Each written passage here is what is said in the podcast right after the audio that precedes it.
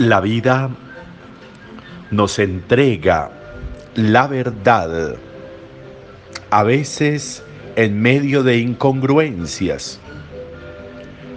La vida nos muestra el camino, aún muchas veces sin saber que estamos caminando por el camino. La vida genera permanentemente un lenguaje que podríamos llamar como un lenguaje subliminal.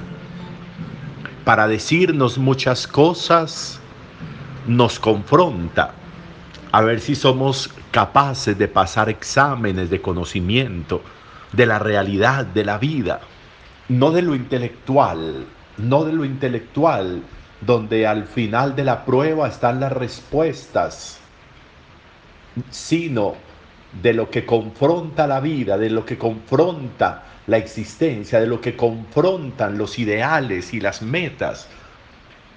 Y permanentemente, permanentemente la vida nos está poniendo en sintonía con la oposición para que descubramos la verdad. Nos pone en confrontación con la oscuridad para que valoremos la verdad, la luz. Por eso requerimos requerimos en la vida ir adquiriendo destreza. Y cada caminar me tiene que ir generando destreza. Y cada experiencia me tiene que ir generando destreza. No es posible que detrás de una equivocación yo no aprenda la razón de la equivocación y luego genere los mismos elementos que van a configurar nuevamente otra equivocación o a repetir la misma equivocación el lenguaje, el lenguaje subliminal de la vida, el lenguaje de los jeroglíficos. La vida, la vida sabe muy bien ese lenguaje y espera que nosotros seamos capaces de interpretación continua, que detrás de un suceso yo sea capaz de interpretarlo, que detrás de un acontecimiento, de una idea que viene a mi vida, yo sea capaz de interpretación y que eso y que eso pueda ser difícil para alguien que está comenzando a vivir correcto. Pero para quienes ya llevamos un trayecto de vida, que no estemos interpretando la vida, que no estemos interpretando los sucesos, que no estemos leyendo el jeroglífico vital que se mueve en torno a nosotros de manera continua, eso hace que la vida pierda cada vez más su sentido, porque no somos capaces de interpretarla, de leerla, de leerla. Es que no se leen solo las letras que forman palabras, no se lee la vida, se leen los acontecimientos, se lee la existencia, del color que sea, del color que sea, para que en esa interpretación yo sea capaz de hacer un ejercicio de resignificar la vida la vida no tiene un único significado. Mi existencia no tiene un único significado. Los seres que están junto a mí no tienen un igual frente a su nombre.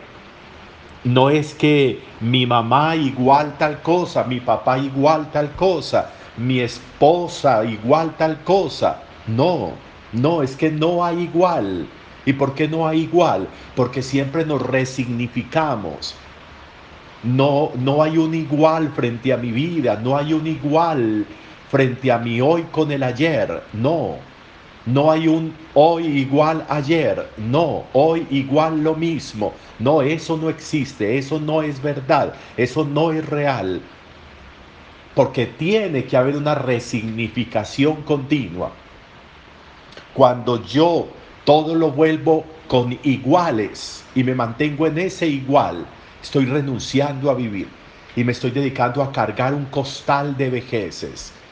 Resignificar la vida, significarla de nuevo todos los días, resignificar las relaciones, hacer que las relaciones no sean más de lo mismo, hemos dicho estos días, no más de lo mismo, que todos los días se resignifiquen y, y haya razones nuevas para volver a empezar, para seguir amando, para seguir caminando, para seguir viviendo, para seguir existiendo, resignificar la vida.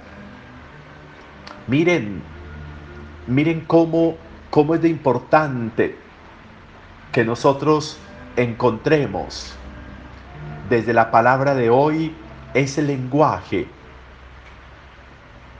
Aunque no encontraran, no encontraban nada que mereciera la muerte, lo mandaron a ejecutar.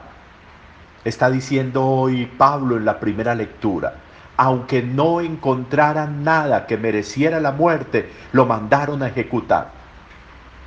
Muchas veces, frente a realidades que nos están diciendo cosas distintas, nosotros seguimos con el cuento de nuestras ideas fijas, muchas veces con un lenguaje fresco, nuevo, remozado, con que la vida nos llega y nos aparece. Nosotros sacamos el letrero, el letrero de lo antiguo, el letrero de lo viejo, el letrero de lo vivido, el letrero del igual. La vida es desigual. Cada día que llega es desigual con el día anterior, si lo queremos llamar así. No hay nada igual en lo que viene, no hay nada igual en lo que se sucede. Y eso en lo existencial, eso en lo existencial, eso en lo relacional, eso en la construcción de los sueños y de las ideas. Muchas veces una cosa que yo tengo clara, que quiero alcanzar, la vida me está diciendo de muchas maneras para que yo interprete que no es por ahí, que esa idea que tengo no es, no es la que debe materializarse, que eso que quiero alcanzar no vale la pena o no es necesario, que hay cosas más importantes, pero eso me lo va presentando la vida y me lo va presentando con acontecimientos, con acontecimientos que yo tengo que leer, que yo tengo que interpretar Casi que la vida, casi que mi Dios nos saca letreros para que nosotros leamos y no lo hacemos. Dios obra siempre para nuestro bien, aun en situaciones en que nos podrían parecer un rotundo fracaso, como esa condena injusta de Jesús. Obra para nuestro bien en situaciones que a veces incluso podrían parecer un rotundo fracaso.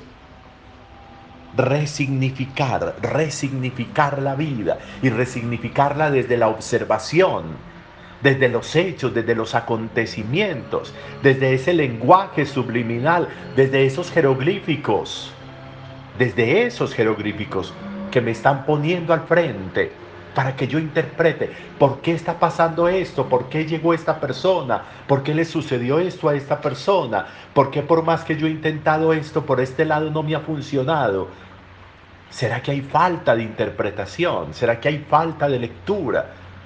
¿Será que hay falta de reorganizar las piezas para encontrar la palabra correcta? Porque estoy caminando con una palabra que no es correcta, así la formen las mismas sílabas que podría formar la palabra correcta.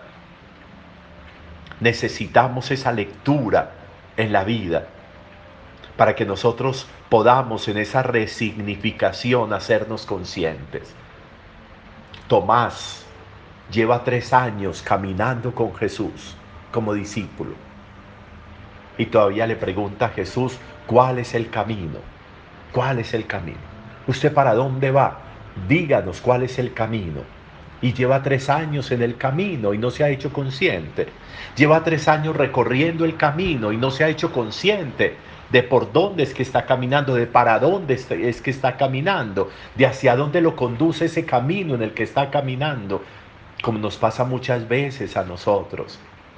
Por quedarnos pensando en el ayer se nos olvida la novedad del hoy por quedarnos pensando en el sabor de la comida del día anterior, no disfrutamos el sabor nuevo de la comida de hoy, de la comida que comemos hoy. Eso nos pasa en la vida. O resignificamos la vida o quitamos tanto igual que ponemos frente a situaciones, frente a personas, o la vida sigue perdiéndose por no resignificar, por no interpretar, por no hacer lectura de la cotidianidad despojémonos de prejuicios, despojémonos de ideas fijas y seamos capaces de la resignificación desde las ideas nuevas, desde los momentos nuevos, desde los sucesos nuevos.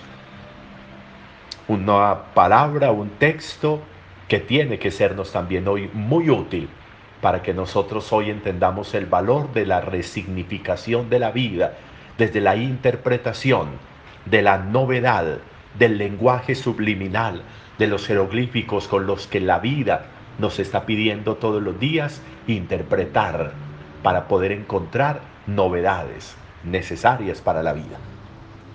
Un buen día para todos, si Dios quiere al mediodía celebraremos la Eucaristía. Parroquia Santa Juana de Arco, Medellín en Facebook y en YouTube. Allí podemos encontrarnos para celebrar. Todos tengamos un muy buen día.